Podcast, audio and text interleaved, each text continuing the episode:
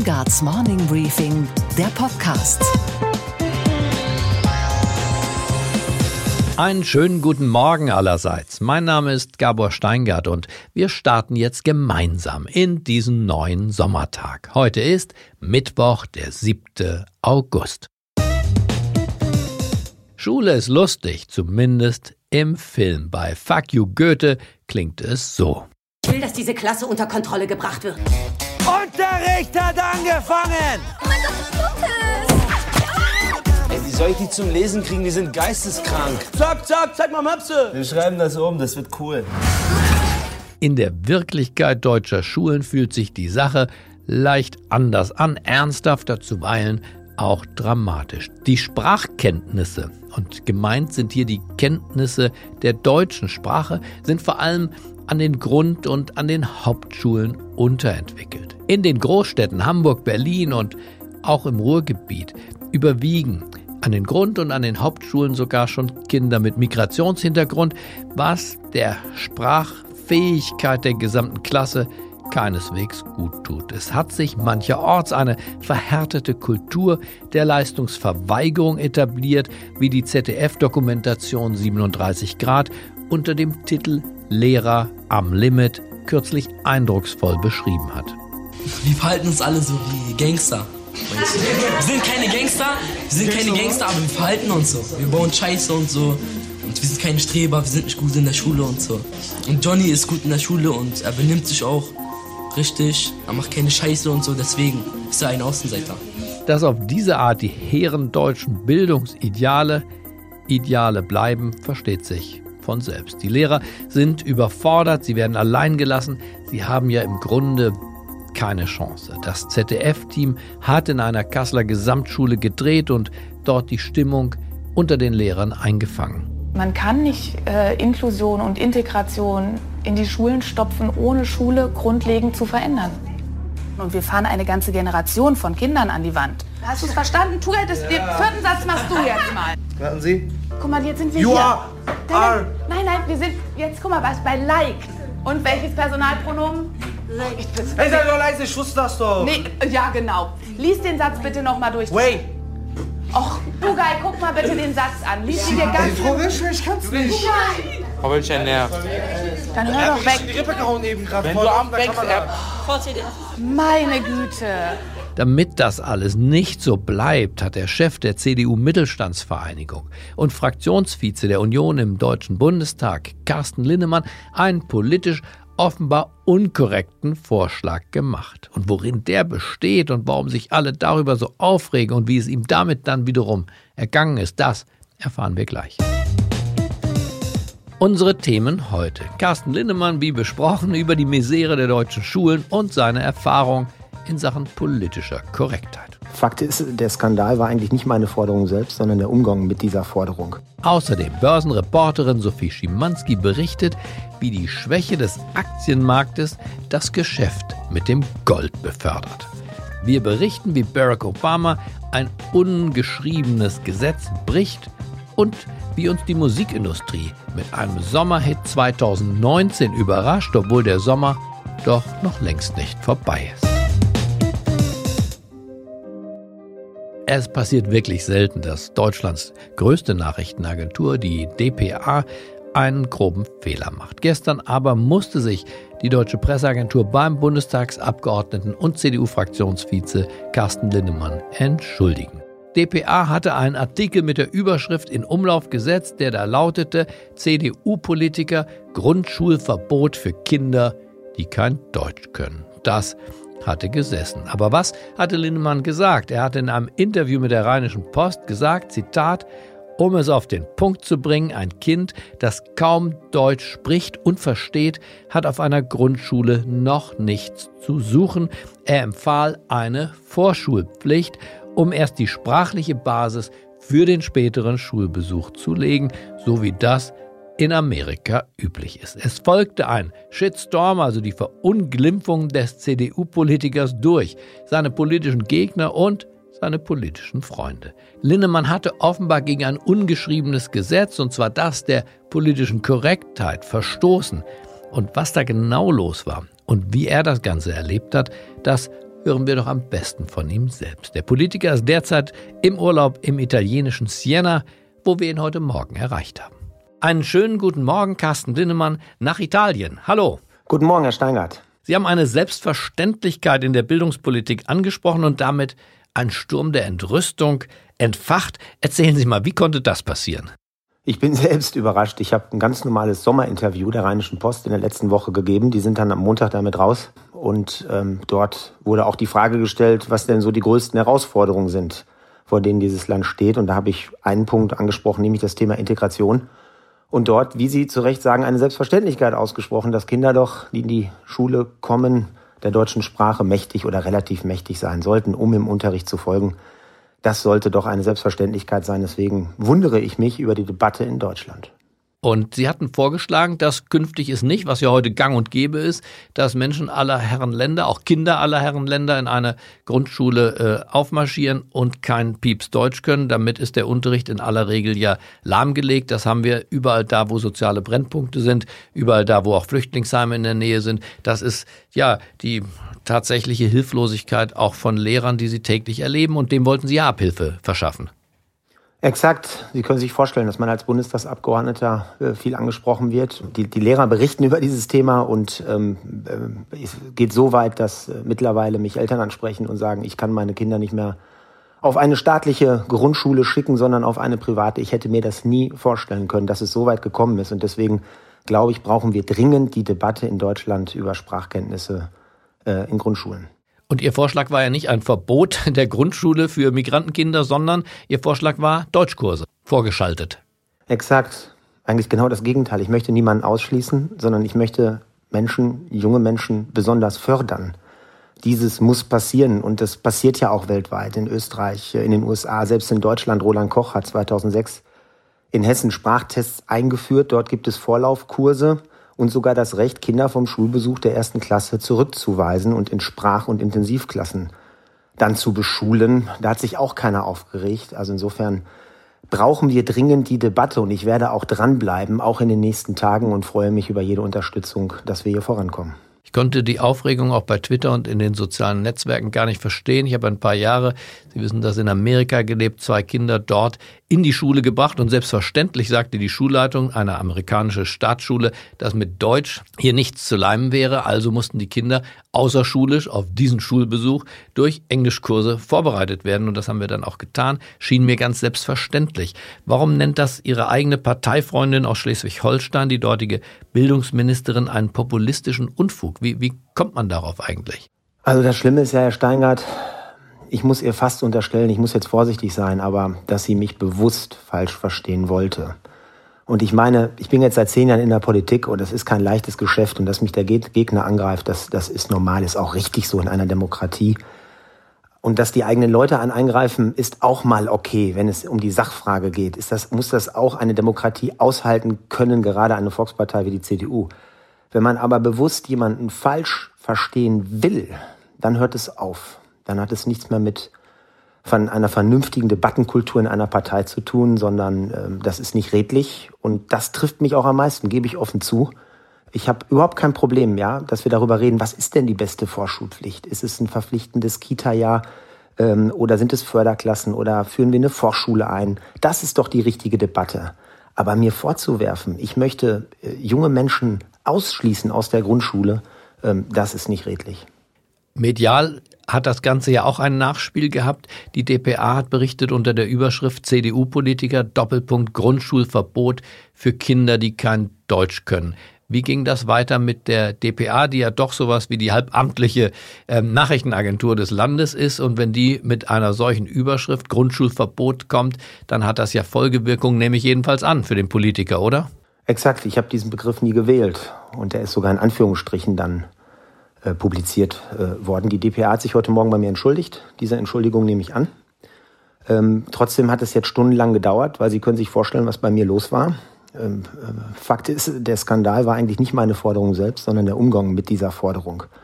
Aber ich nehme diese Entschuldigung an und äh, ziehe auch den Hut, dass die DPA das öffentlich so gemacht hat, weil ähm, ich hoffe, dadurch kriegen wir jetzt wirklich die Debatte, weil im Moment gibt's ja nur schwarz oder weiß und äh, man wird ja als Rassist beschimpft oder irgendwas anderes und das macht einfach dann keinen Spaß mehr. So macht Politik auch keinen Spaß. Und dann muss man sich irgendwann fragen, gibt es eigentlich noch Politiker, die Debatten anfangen, wenn das die Debattenkultur ist, die dann irgendwo in eine, ich will nicht sagen Meinungsdiktatur, aber in diese Richtung geht. Das darf nicht passieren in Deutschland. Wir müssen es aushalten, unterschiedliche Meinungen zu haben, aber bitte dann auch vernünftig miteinander diskutieren und nicht bewusst andere falsch verstehen, erst recht nicht den eigenen Parteikollegen. Sie haben ja gesagt, Sie sind seit zehn Jahren in der Politik, waren vorher in der Wirtschaft, haben bei der Deutschen Bank im Research gearbeitet. Was ist Ihre Erfahrung in diesen zehn Jahren zu diesem Thema der politischen Korrektheit? Ist das eine Art neuer Religion? Hat es das immer so gegeben oder, oder spüren Sie da eine Tendenz der Verschärfung, dass das, was Sie Meinungsdiktatur genannt haben, in den politischen Alltag Einzug gehalten hat? Die Verschärfung ist ganz klar da. Ich würde sie sogar noch weiterziehen, auch im, im Wirtschaftsbereich. Wenn ich mit Vorstandsvorsitzenden von DAX-Konzernen spreche und sage, Mensch, ihr müsst euch auch mal in gesellschaftliche Debatten einmischen. Selbst Familienunternehmer machen das immer weniger, weil sie dann Sorge haben vor einem Shitstorm, der dann losbricht, dass man nicht in die Debatte kommt. Ähm, das macht mir schon Sorgen. Und wenn irgendwann die ersten Abgeordneten sagen, ich tue mir das nicht mehr an in der Politik, ähm, sollen das doch andere machen, dann wäre das der Anfang vom Ende.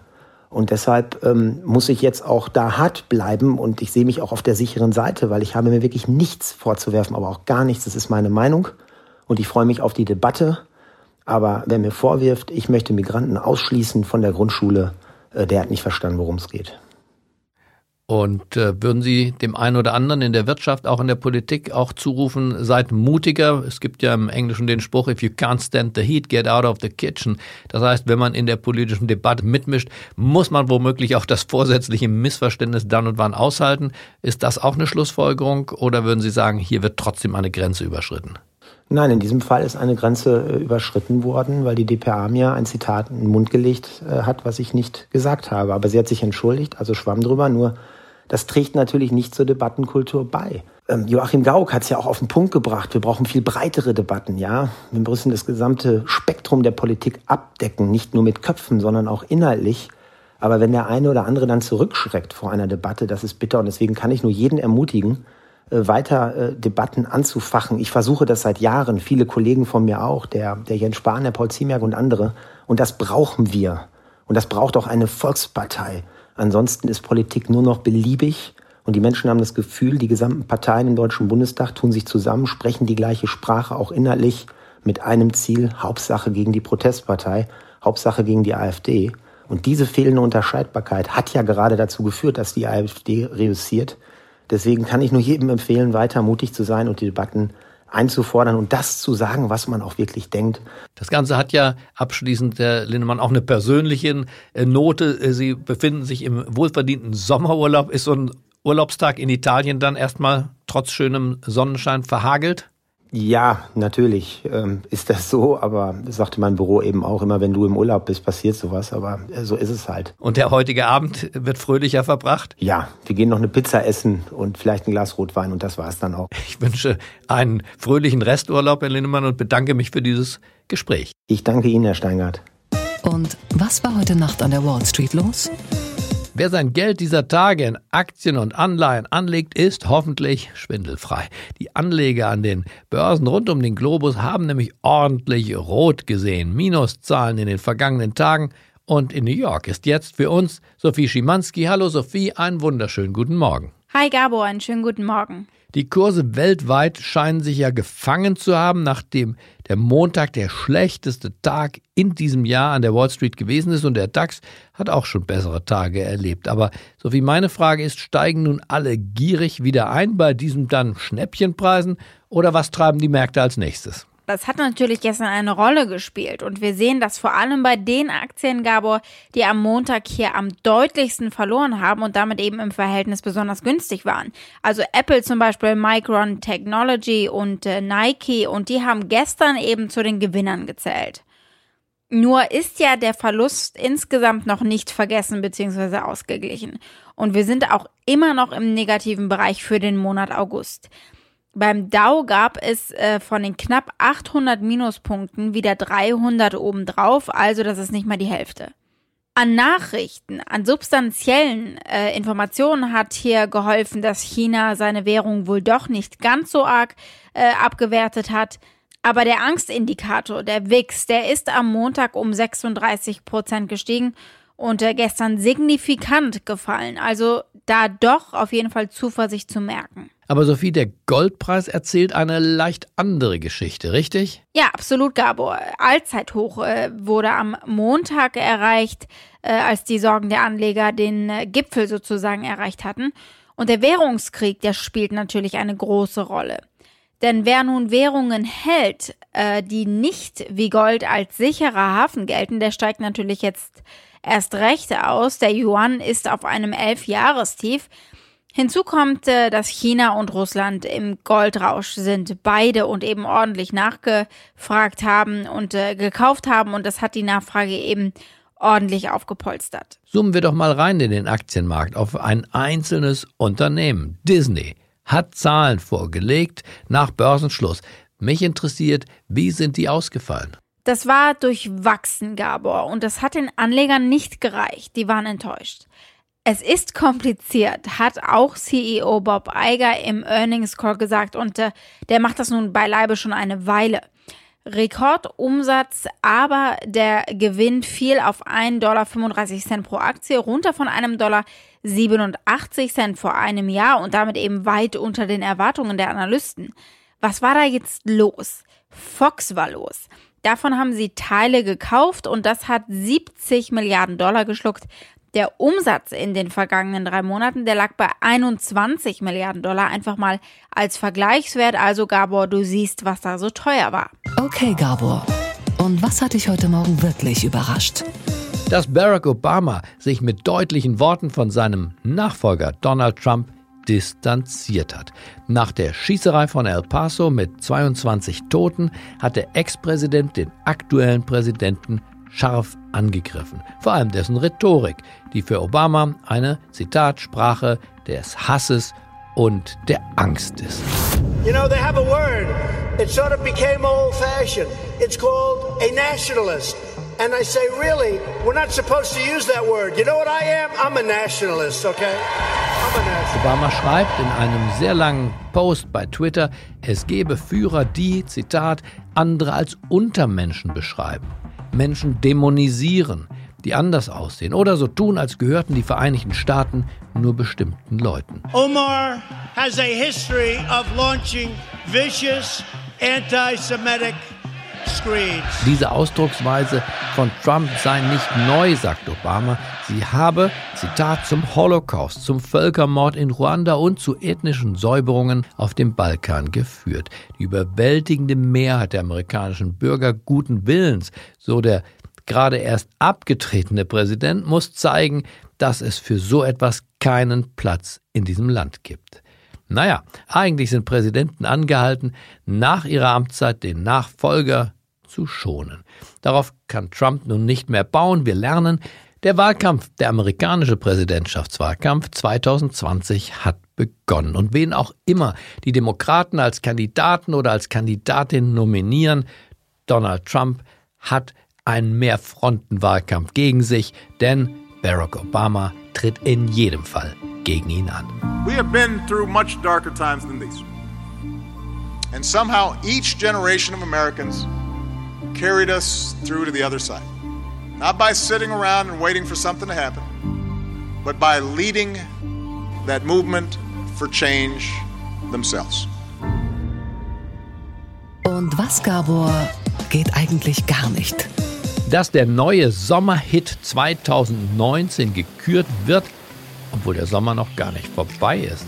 Laut dem Marktforschungsunternehmen GfK Entertainment in Baden-Baden hat diese Nummer hier das Rennen gemacht.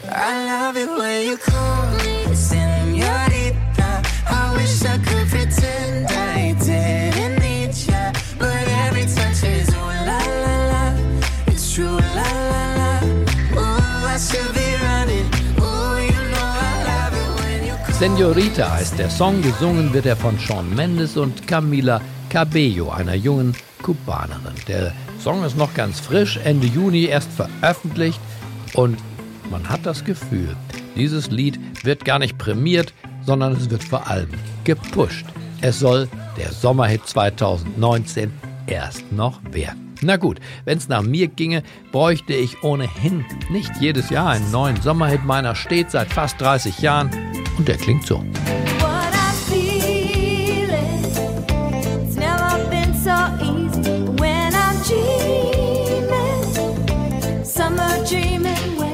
Ich wünsche Ihnen einen beschwingten Start in diesen neuen Sommertag. Bleiben Sie mir gewogen. Es grüßt Sie auf das Herzlichste, Ihr Gabor Steingart. Just another lucky day. No one makes me feel this way. Watch the way